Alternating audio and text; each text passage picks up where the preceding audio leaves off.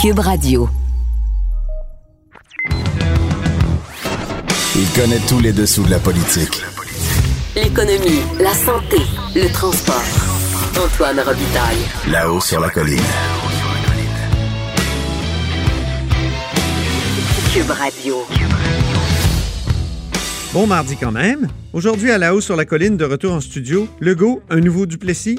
Le leader parlementaire libéral Marc Tanguay nous explique comment, selon lui, le projet de loi 61 visant à accélérer les projets d'infrastructure ramène le Québec à des pratiques dignes de l'époque de Maurice Duplessis. M. Tanguay répond au reste à ceux qui soulignent qu'il est issu de l'ère Charret, laquelle dégage aussi une odeur de soufre. Notre chroniqueur environnementaliste, ensuite, euh, Louis-Gilles Franqueur, dénonce également le projet de loi 61 en soutenant qu'il euh, sous-tend une vieille façon de concevoir les rapports entre environnement et économie. La préoccupation pour l'environnement n'est pas un ralentisseur de projet, affirme-t-il. Mais d'abord, mais d'abord, il y a une vadrouilleuse à deux mètres de moi en studio. Il y a de la joie. Bonjour, bonjour les hirondelles, il y a de la joie. Dans le ciel par-dessus le toit, il y a de la joie. Et du soleil dans les ruelles, il y a de Bonjour la joie. Geneviève Lajoie, à un mètre ou à deux mètres, où qu'il faut être? Ben, c'est la question. C'est la question aujourd'hui qu'on a posée au docteur euh, Arruda. Oui, Parce que l'OMS recommande au moins un mètre. oui, c'est ça, ça bon, change, hein, ça, ça varie. J'avoue franchement que moi, j'ai de la belle famille euh, qui vit en Europe et qui, me- qui se demande pourquoi au Québec c'est deux mètres. Eux, c'est un mètre. Ah oui? Ouais. Donc, euh, je me suis posé moi aussi la question et je l'ai posée à- au docteur Arruda aujourd'hui.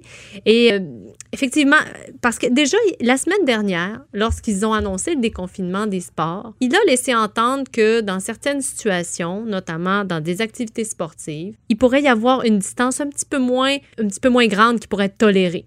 Oui. Donc, même le 1 mètre. Il avait lui-même évoqué le 1 mètre. Je vous rappelle qu'hier, en, en point de presse à Montréal, Dr Arruda a évoqué la- justement le, le fait de faire disparaître totalement ce 2 mètres-là de distanciation physique pour les enfants, comme le recommande l'Association des pédiatres notamment, parce qu'il y, a- il y a des risques importants de retard de développement chez les enfants là, si on garde le 2 mètres de distance. Donc, il y a plus de, de côté négatif que de, côté positif. La fameuse balance des inconvénients Voilà. Voilà, donc, François Legault. donc aujourd'hui, on lui a posé la question et il a reconnu qu'au début, il a voulu vraiment établir que la consigne, c'est deux mètres de distanciation entre les gens parce que de toute façon, les gens, quand on dit deux mètres, ben, on le fait plus ou moins. Donc, on, c'est un mètre cinquante, des fois. Je pense que c'est. Infoman qui a fait le test justement parce qu'il pouvait mesurer la distance euh, avec une, une espèce de, de, de- de machine là, euh, qui lui a été proposée. Puis effectivement, c'est rare que les gens sont vraiment à deux mètres. Donc voilà, donc Dr Arruda dit ben on, dit deux mètres parce que c'est l'idéal, puis c'est vraiment une, grande prudence pour nous de dire deux mètres parce qu'à deux mètres, effectivement, il y a beaucoup, beaucoup moins de risques. Donc, la, prudence était de mise lorsque la pandémie a frappé le Québec. Mais là, bon, il nous a admis que euh, tout dépendant de ce que, euh, ce que va donner ce déconfinement qui a été entamé ici, euh, des résultats, est-ce qu'il y aura des éclosions ou pas, ben là, on pourra se permettre de commencer à réfléchir dans quelques semaines, Oui. a-t-il dit, euh, à la possibilité d'abaisser cette règle-là de distanciation physique à moins que 2 mètres, donc peut-être 1 mètre 50, 1 mètre. euh, voilà, c'est la question qu'on a posée aujourd'hui au docteur. Ça, c'est pour l'intérieur. Est-ce que c'est pour Là, c'était la règle générale, la consigne générale. Mais effectivement, euh, il y a une différence en ce moment. Déjà, on, ils l'ont annoncé lors, lors du déconfinement des sports. Le, le déconfinement des sports extérieurs est annoncé. Il n'y a rien à l'intérieur qui est annoncé pour le moment. Non. Pas du tout. Donc, ils voient vraiment, eux, une différence entre euh, l'intérieur et l'extérieur. Donc, pour le moment, on parle d'extérieur. Donc, moi, je répète mon message que arrêtez de capoter quand on passe à côté de vous en courant. Moi, je suis un coureur, puis là, je sens des fois que les gens sont comme si j'étais un projeteur de particules et de gouttelettes. Euh, Il n'y a pas de danger là, dehors. là. Pratiquement pas, en tout cas. En tout cas, selon Dr. Arruda, À à un deux mètre. mètres, là, il y a vraiment Vraiment pas de danger, puis euh, peut-être même à un mètre. En tout cas, c'est- intéressant. Il y a une évolution. On sent qu'on revient On on tranquillement. à la normale, à rapprocher, vivre, se quoi. recoller. Oui, c'est ça, exactement. Est-ce qu'on va prolonger la session? Parce que là, on est en session intensive. Euh, ça devait finir cette semaine. là, si Vendredi, oui. ouais. Puis, euh, Mais là, il y a un projet de loi Mammouth qui a été déposé, le 61, qui suscite énormément de réactions de la part des oppositions. D'ailleurs, toute l'émission est consacrée à, à ce projet de loi-là. Euh, donc, on a Marc Tanguay aujourd'hui, puis ensuite Louis-Gilles Franqueur là-dessus. Et, mais est-ce que le, le gouvernement exclut le baillon? Ben, c'est ça. En excluant le baillon, ben, automatiquement, la seule façon de faire adopter ce projet de loi-là, si on exclut le baillon, ben, c'est par les voies naturelles. Et donc. Pas de césarienne. non, c'est ça, exactement. Et donc, ça veut dire prolonger la session, continuer de, de, de, discuter et de débattre, surtout en commission parlementaire avec les, avec les oppositions, et d'amener des points, de, de faire des modifications pour que ça plaise aux oppositions et donc que ça franchisse les processus euh, normaux et que ça soit finalement adopté. Alors là, le premier ministre a tenu à faire cette annonce-là lors de, sa conférence de presse sur l'état de propagation du virus. Euh, il a déjà envoyé un message. Moi, je suis prêt à prolonger la session. Donc, si déjà le premier ministre est prêt, sûr que pour les oppositions, après ça, de dire, ben non, nous autres, on veut pas, on veut, on veut pas prolonger la session. On veut aller, Ben là, pas en vacances, mais retourner dans nos comtés. Exactement, ça, ça serait peut-être mal vu. Donc, euh, on va voir ce qui va se passer, mais c'est une possibilité donc qu'a lancé aujourd'hui le premier ministre. Ça veut dire que nous aussi, on, on va être obligé de revenir la semaine prochaine. Oui, ben là, on n'est pas en vacances quand même la semaine prochaine. Non, mais en, en- À non, Cube mais- Radio, en tout cas, on est là non, jusqu'au mais 19. on, on pourrait retourner en télétravail, par exemple, à Ah, la maison oui. si ça siège pas, mais là, ça, ça veut dire aussi. Pour aller veiller au, au développement de nos petits, les coller comme faux. Exactement. Parce qu'ils ont À, besoin de ça. à moins de deux mètres. Oui, c'est ça. Merci beaucoup, Geneviève Lajoie, Merci. correspondante parlementaire au Journal de Québec et au Journal de Montréal. Vous êtes à l'écoute de là-haut sur la colline. Là-haut sur la colline. Une entrée privilégiée dans le Parlement. Cube Radio. Au bout du fil, euh, il y a Marc Tanguay, député de La Fontaine, euh, mais surtout leader parlementaire de l'opposition officielle. Bonjour. Bonjour, bonjour, bonjour, euh, Monsieur Robitaille. Je dirais l'inverse, euh, leader parlementaire, mais surtout député de La Fontaine. Oui, je sais, c'est bien important le, le compter pour, pour les élus. Oui, oui. Puis, euh, mais je sais quand même que comme leader parlementaire, cette semaine, vous êtes en semaine intensive, dernière semaine de session. C'est pas de la tarte, là. Non, exactement, exactement. Et euh, donc, c'est c'est fin de session euh, très, très particulière parce que nous fonctionnons sous une entente qui nous permet de travailler euh, à effectif réduit. Alors, on a dû euh, s'entendre sur le fonctionnement, effectif réduit, les votes et tout ça. Et surtout, on, nous nous étions entendus le 13 mai sur un menu législatif, toujours en ayant en tête que le gouvernement peut, s'il le juge absolument nécessaire, déposer un projet de loi euh, qui viendrait euh, répondre de façon euh, urgente à la crise. Et là, on est cette semaine, là, elle sera teintée par un, projet de loi dont il est de la prétention du gouvernement qu'il est absolument nécessaire. Le fameux projet de loi 61 va nous occuper cette semaine. Oui, pour la relance de l'économie du Québec, on est prêt à suspendre toutes sortes de règles. Et là, je vous entendais euh, faire des comparaisons entre le gouvernement Legault et l'ère Duplessis. Vous dites qu'avec le projet de loi 61, on revient à l'ère Duplessis, en tout cas s'il est adopté. Puis ça m'intéresse parce que ces temps-ci, nous, à, Cube, on, a notre tournoi des premiers ministres, on parle beaucoup des anciens premiers ministres. Puis là, je voulais en savoir plus sur ce que vous... euh, pourquoi? Qu'est-ce qui sous-tend votre comparaison entre Duplessis et Legault? Parfait. Euh, Partons de Legault et après ça, allons à Duplessis. Dans le projet de loi 61, euh, c'est un projet de loi, euh, honnêtement, où les oppositions là, vont, vont faire front commun. Écoutez, le projet de loi vise à accélérer et accélérer et diminuer les étapes de de- d'octroi de, contrats et de réalisation de projets. Autrement dit, en matière environnementale, vous le savez qu'avant de couler du béton dans un champ, il y a des BAP, des bureaux d'audience publique sur l'environnement, Oui. il y a des délais, il y a des règles. Ça, on veut écourter les délais, aller bien, bien, bien vite. Au niveau de l'expropriation également, on veut écourter les délais, on veut même éliminer les contestations. Et le ministre lui-même va dire combien il va vous donner pour votre terrain pour aller bien, bien vite. Et à cela s'ajoute le fait que ça se ferait dans un état d'urgence permanente, euh, un état permanent d'urgence ou jusqu'à ce que le gouvernement ait décrété qu'il n'y avait plus, lui, euh, d'urgence. Et l'état d'urgence, vous le savez, donne tous les pouvoirs ou presque au gouvernement. Il peut fermer des commerces, il peut fermer des régions, il peut s'accaparer des biens et ainsi de suite. Mais il le ferait dans ce contexte-là et il serait sur le Sunday. Il y a un article qui dit que le gouvernement, dans tout ce qu'il ferait, ne pourrait pas être poursuivi. Le lien avec Duplessis est le suivant. Oui. Pour mettre de la pression politique, il a mis une, un- euh, il a mis euh, une annexe 1.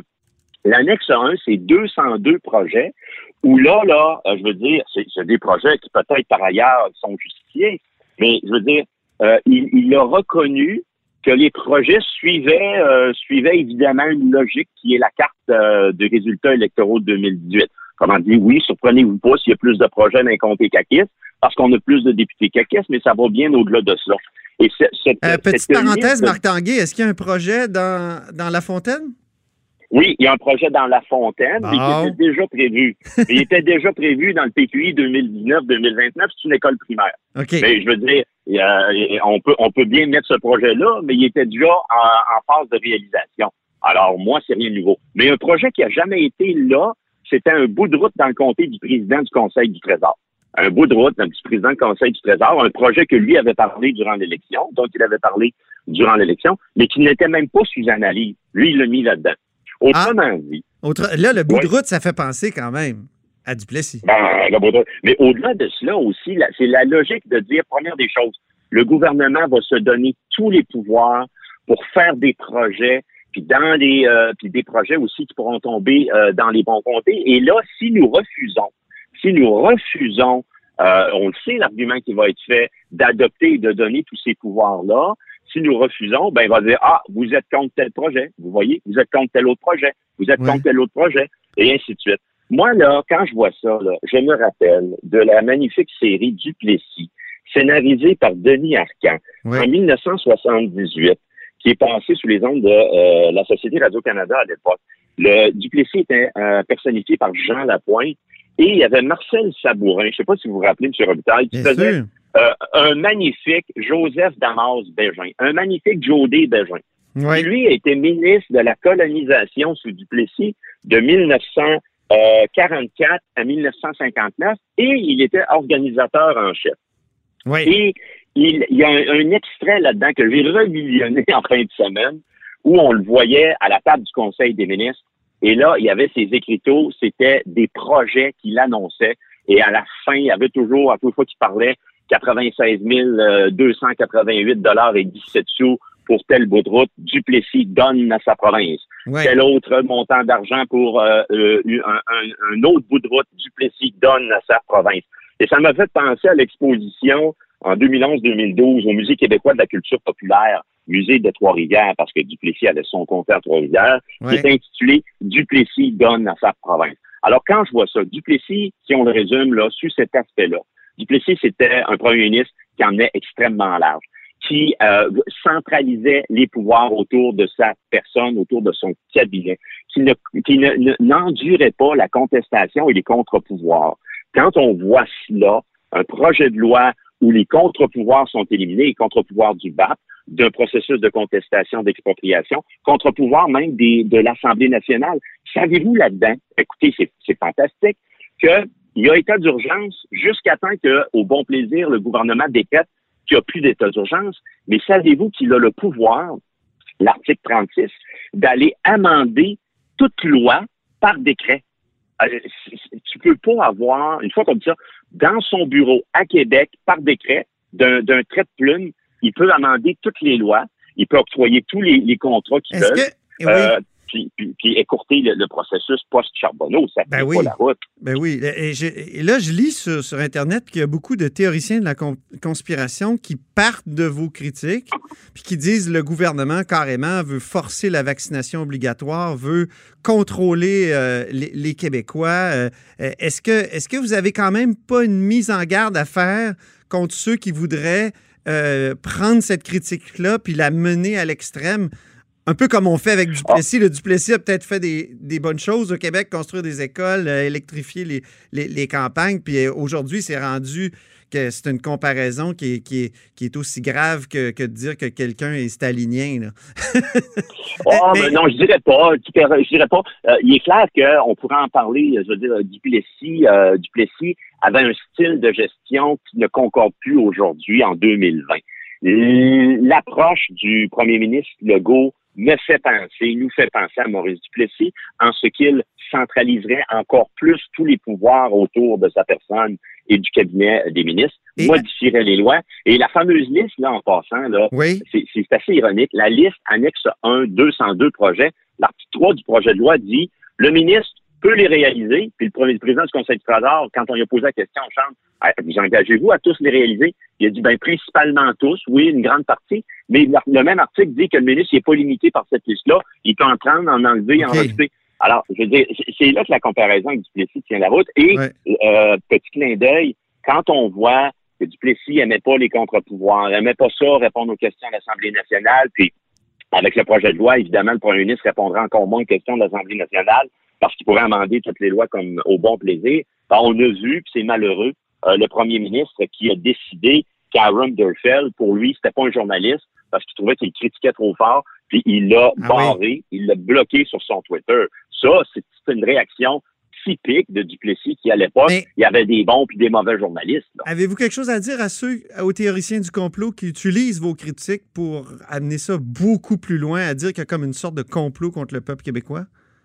Ah ouais, non, moi je moi je moi je me rends pas là, là, je, je suis pas là, là. Moi, vous, vous venez de m'entendre sur la comparaison que je fais avec euh, avec Duplessis. Euh, je, suis pas, j'ai pas de j'ai pas de, de, de, représentation par, rapport à une vaccination. On espère qu'un vaccin va être trouvé euh, dans les meilleurs délais. Les vaccinations obligatoires, c'est pas là, il faut le dire aux théoriciens du complot, puis il n'y a pas de. Ah oui, oui, oui, non, non, non, on n'en est, est, pas là, puis on espère qu'il va y avoir un vaccin. ben oui pour sauver notre monde, et euh, ça, c'est très clair. J'en suis réellement, moi, sur la politique. C'est ça. Allez, on coule du béton. Puis en passant, là, projet de relance économique, je sais pas si vous avez vu ma collègue Lise Thériault en commission parlementaire hier. Ouais. Il y a des auditions aujourd'hui, euh, il y en avait hier et aujourd'hui. Anjou Muriel qui disait, écoutez, vous appelez ça projet de relance économique. Quel est le pourcentage du PIB lié aux infrastructures? C'est 5 alors, on va l'appeler le projet de loi là, qui pourrait modifier toutes les lois, pas juste les lois pour les infrastructures. Ben, c'est pas une véritable relance. C'est un élément de relance des infrastructures. Mais ce n'est que 5% C'est un 5% très substantiel. Mais la relance, va falloir l'imaginer un peu partout, avec nos restaurants, nos bars, nos commerces de détail et ainsi de suite. Là. Les PME, les PME sont la majorité des emplois, puis la majorité des PME sont pas des infrastructures, là. Puis là, ça ferme, là. Alors, relance économique, projet de loi, qui visent des, programmes, des, projets d'infrastructure à la sauce du Plessis. Écoutez, ça passe pas la rente. Et Une question, oui. allez, dernier élément.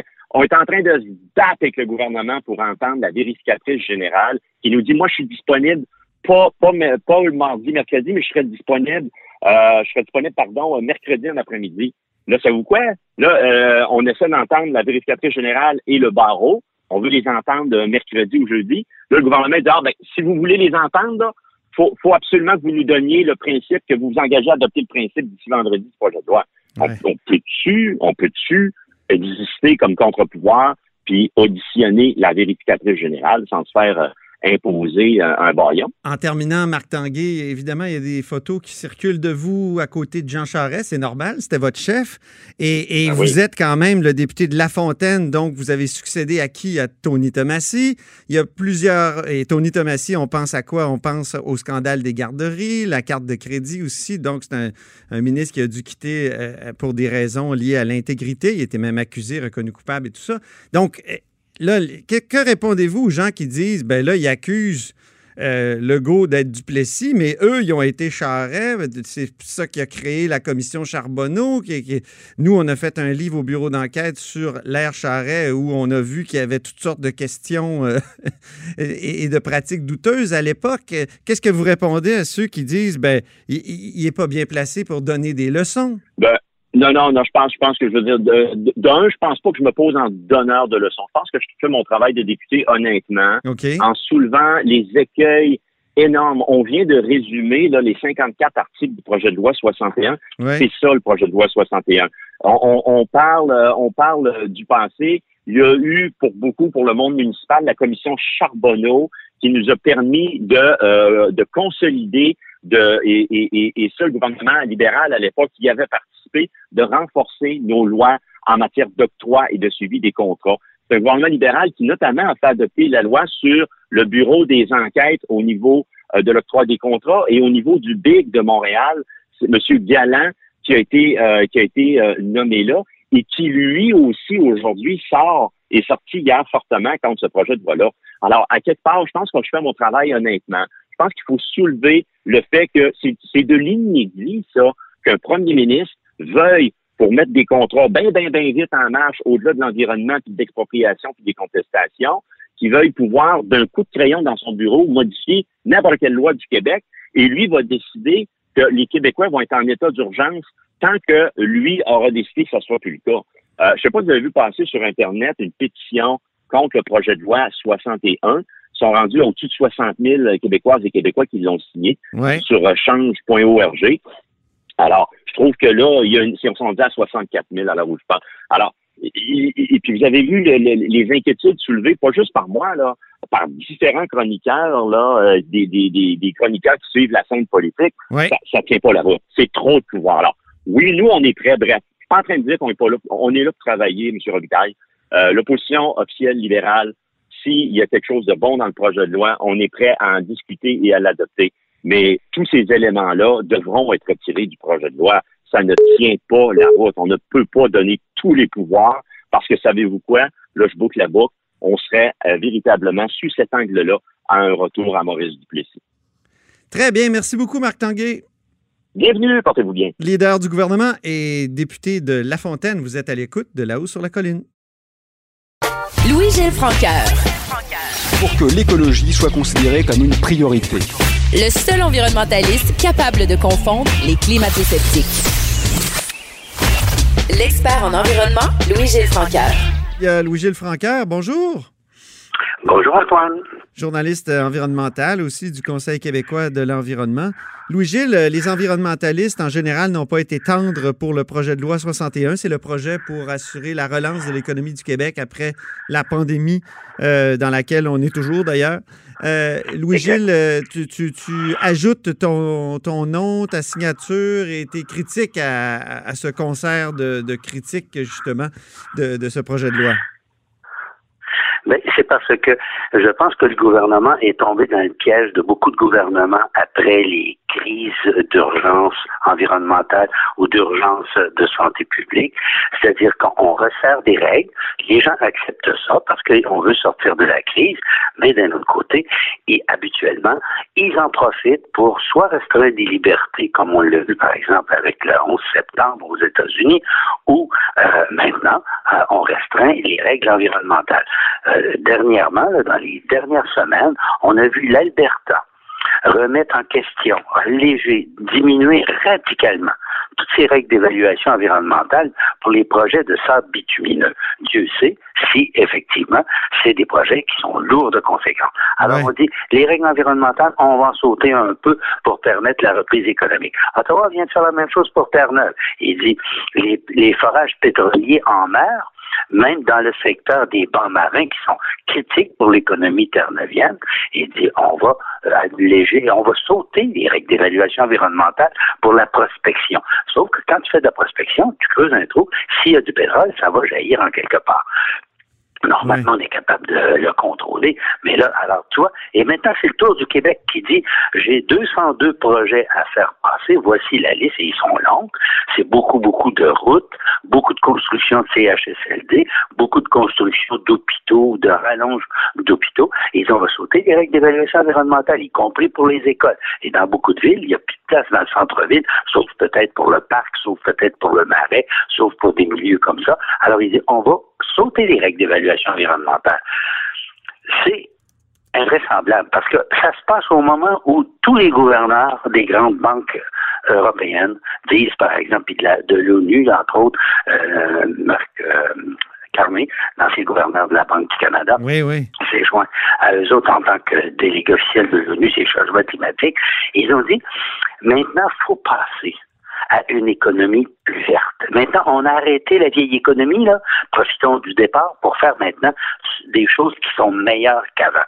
Or, là, le gouvernement, c'est pas ce qu'il dit. Il dit, on va faire pire qu'avant. Parce qu'avant, on évaluait les projets. Là, on va les sauter. Là, on va sauter l'évaluation environnementale. Mhm. Pourquoi?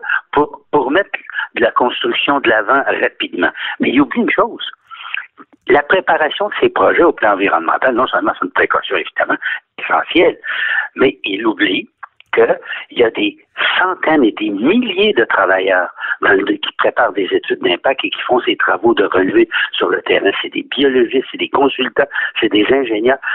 C'est un travail qui profite à la société et qui normalement devrait être consolidé si on veut passer à une économie verte, pas le faire sauter. Tu comprends? Il n'y a pas que les travailleurs de la construction qu'il faut sauver. L'industrie de l'environnement, c'est des, des milliards de dollars au Québec. Et cette industrie-là a besoin non seulement de consolider son, ses appuis, mais elle devrait normalement être propulsée en avant avec le boom qui de, de projets qui devraient en ressortir. Dans les 202 projets, il y a beaucoup d'écoles, euh, de CHSLD, tu l'as dit. Donc, c'est, quand même, et c'est l'argument du ministre Charrette qui est venu à notre micro, euh, micro la semaine passée, qui, qui dit c'est quand même des, des projets qui visent le bien public. C'est pas des. euh, c'est pas contrairement à l'Alberta, c'est d'accord. pas, de, c'est pas des. Tout le monde est d'accord que c'est des projets qui C'est pas visent GNL Québec, par mais- exemple, tu sais. C'est pas, Oui, le- c'est pas mais un oléoduc. mais euh, ça vise le bien public, mais à plus forte raison, de la part d'acteurs publics, ils devraient respecter les règles de- d'évaluation environnementale, les règles de précaution environnementale, beaucoup plus que des acteurs privés. Ils ont une responsabilité publique, ces gens-là. Et- mais, en fait, ça charrie la vieille la vieille vision de l'environnement. Comme quoi l'environnement, là, c'est pas un plus, c'est un irritant. On peut-tu, s'il vous plaît, tasser ça, puis pour une fois, aller de l'avant sans se préoccuper de ça? Et, et c'est basé sur un argument qui est complètement faux. Ils disent que euh, c'est trop long, ça va retarder les projets. Mais ça frise la désinformation. Le, le rapport Lacoste, puis le débat sur la loi 102, il y a, quelques, il y a deux ans, trois ans, a démontré une fois de plus, parce qu'ils ont mis les chiffres sur la table, que c'est les ministères qui initient des projets et c'est les promoteurs privés, quand ça vient de leur côté, qui prennent le plus de temps. L'exercice du BAP, là, c'est quatre mois. C'est la loi. Ça ne peut pas être une journée de plus. J'ai déjà vécu avec ces mandats-là quand j'y étais. T'as pas une journée Oui, de tu as été plus. La loi t'oblige à hein? déposer. Tu as été tu vice-président du BAP. ouais, Louis, je route- rappelle aux auditeurs, tu as été vice-président du BAP. Oui. Oui, excuse-moi, j'ai pas- Parce que les auditeurs, euh, des fois, il y, en a, il y en a des nouveaux, là. Eh oui, oui, faut Il y en a de plus en plus la nouveaux, d'ailleurs, il faut le euh, dire. euh, mais quand on pense que tu vois un projet de route, là, quand tu coupes une route dans une ville, quand tu la mets dans un milieu naturel, elle va être là pour pas pour une génération, elle va être là pour trois, quatre, cinq générations. Les routes tracées par les premiers colons sur le bas du fleuve sont encore là. Oui. Prendre quatre mois pour faire une audience publique, savoir si ça fait l'affaire de tout le monde, si on, les, ceux qui ont préparé le projet, ils ont raté des affaires importantes, etc. Tout contrôler ça, quatre mois, c'est pas grand-chose. Puis s'il y a une année de plus pour la préparation de l'étude d'impact, ça fait un an et quatre, cinq mois. Pour un projet qui va être en place pour 40, 50, 60 ans, il y avait, est où la précipitation? Du côté de ceux qui veulent passer par-dessus ces précautions pour s'assurer que ces projets-là sont au meilleur, le meilleur possible. Et ça, je pense que le gouvernement, surtout comme le gouvernement, parce que lui, il a une responsabilité publique encore plus grande, euh, il devrait, euh, c'est invraisemblable qu'il passe par-dessus ça. Mhm. Mais la- l'argument qu'on entend souvent, là, puis même il y a une députée de la CAC qui, qui l'a utilisé il y a quelques mois, c'est qu'on veut euh, mettre en avant les intérêts de la grenouille ou de la salamande avant l'intérêt des êtres humains. Euh, qu'est- Qu'est-ce qu'on doit répondre à un tel argument? Mais l'argument est complètement fallacieux. C'est, un argument des années 30-40. là. Tu sais, je veux dire, c'est tellement dépassé comme vision. Aujourd'hui, on sait, puis on le voit de plus en plus, que la vie des humains va dépendre de leur environnement. Mhm. On voit que là où il y a des taux de cancer élevés, il y a des problèmes de salubrité environnementale. Tout se tient dans la vie. Et qu'on néglige c'est pas la grenouille qui est importante, c'est que le milieu dans lequel elle vit, s'il n'est pas en santé parce qu'elle est en train de mourir, c'est les humains qui vont en payer les conséquences. Ce sont des signaux d'alerte. Et non seulement des signaux d'alerte, mais on en a besoin pour la diversité biologique. Il y a des médicaments qui ont été découverts dans des animaux idiots, des petites affaires de rien, mais qui aujourd'hui sauvent des vies. Chaque fois qu'on perd une espèce, l'espèce humaine perd un potentiel important. On ne peut pas se permettre. On a en plus signé des engagements. Quand tu signes un engagement international, d'habitude, ça veut dire tu le respectes, tu t'arranges pour être assez grand pour savoir ce que ta signature signifie. Et là, on a signé, on, on a adhéré le Québec à la Convention sur la biodiversité. On s'est engagé à protéger les espèces menacées. Alors, si c'est si ridicule que ça, pourquoi qu'on l'a fait? C'était fait avec le l'assentiment unanime de l'Assemblée nationale. Alors, c'est tout ça, c'est extrêmement important. C'est pas de dire une grenouille contre la santé publique. Quelqu'un qui dit ça, là, c'est quelqu'un qui fait vraiment de la démagogie de bas étage, peu m'importe le policier qui que tu m'as dit qu'il avait dit ça.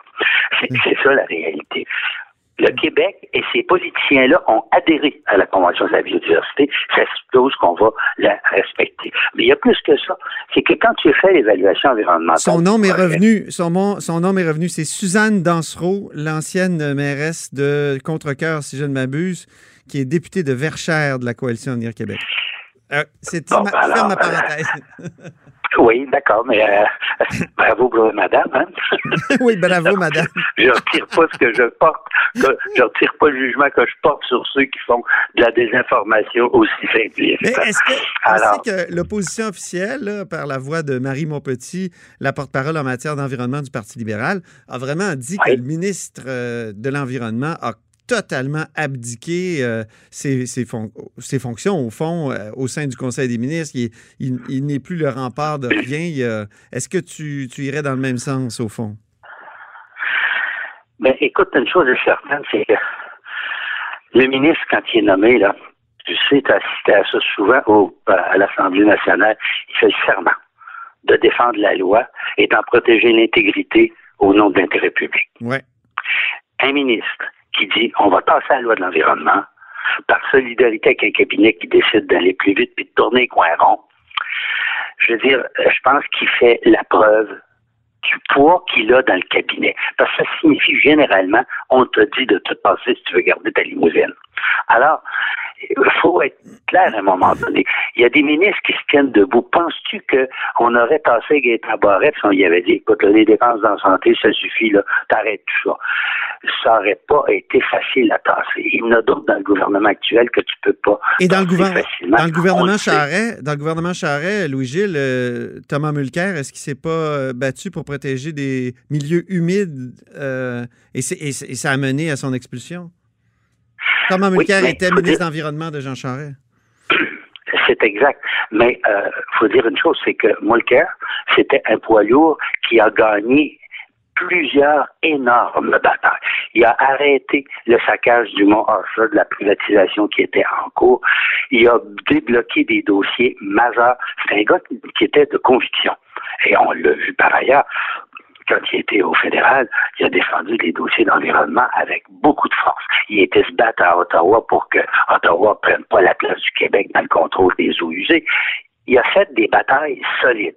Tu peux pas toutes les gagner. Puis il a fait effectivement, euh, peut-être là, il avait touché, je pense, un des éléments importants de la stratégie libérale parce que en bloquant les milieux humides comme il voulait le faire, il bloquait beaucoup de développement à Laval dans, le secteur de Bois-Brillant. Puis ça, c'était des gros appuis entrepreneurs en construction, les truckers, puis tout ça pour le Parti libéral. Là, il a peut-être touché le portefeuille, puis là, il a dit c'est trop. Et faut pas oublier aussi, c'est que tout le monde le voyait comme un prétendant au trône et il y en a peut-être qui en prenaient ombrage de ça. Mhm. Alors donc, tout ça mis ensemble fait que, euh, oui, on, l'a fini par le tasser. Mais avant qu'on tasse un ministre, ça prend beaucoup. Tu sais, Paul Bégin s'est battu pour pas qu'on scinde le ministère puis qu'on y enlève la responsabilité de l'eau. Et il a gagné cette bataille en mettant sa tête sur le bio. C'est des, des, choses qui sont plus ou moins connues. Alors, alors j'imagine que tu demandes à Benoît Charette de, de, de faire la même chose? Mais je pense que c'est au gouvernement le gouvernement a adopté des lois. Euh, c'est vrai que le gouvernement n'avait pas de plateforme électorale en environnement, ce qui est assez surprenant de la part d'un parti comme la CAQ, mais bon, il a semblé vouloir faire un virage là, depuis. Mais là, le virage, il a décidé de le virer en arrière. Le char est rendu sur le reculon, puis en grande vitesse. Et là, ça, ça c'est inadmissible. Alors, on ne peut pas conduire un gouvernement à reculons en matière d'environnement. Là. Désolé, il faut être capable d'enclencher la vitesse dans l'avant. Merci beaucoup, euh, Louis-Gilles. Merci infiniment. je pense que c'est une bonne métaphore finale qui, euh, qui synthétise pas mal ton propos. Alors, ben, au plaisir, Antoine. Merci beaucoup. Alors, c'était Louis-Gilles Francaire, journaliste environnemental, aussi membre du Conseil québécois de l'environnement. Euh, c'est tout pour nous à la haut sur la colline. Euh, n'hésitez pas surtout à diffuser nos segments préférés et vos segments préférés sur vos réseaux sociaux. Euh, à demain. Cette émission est maintenant disponible en podcast. Rendez-vous dans la section balado de l'application ou du site cube.radio pour une écoute sur mesure en tout temps. Cube Radio, autrement dit. Et maintenant, autrement écouté.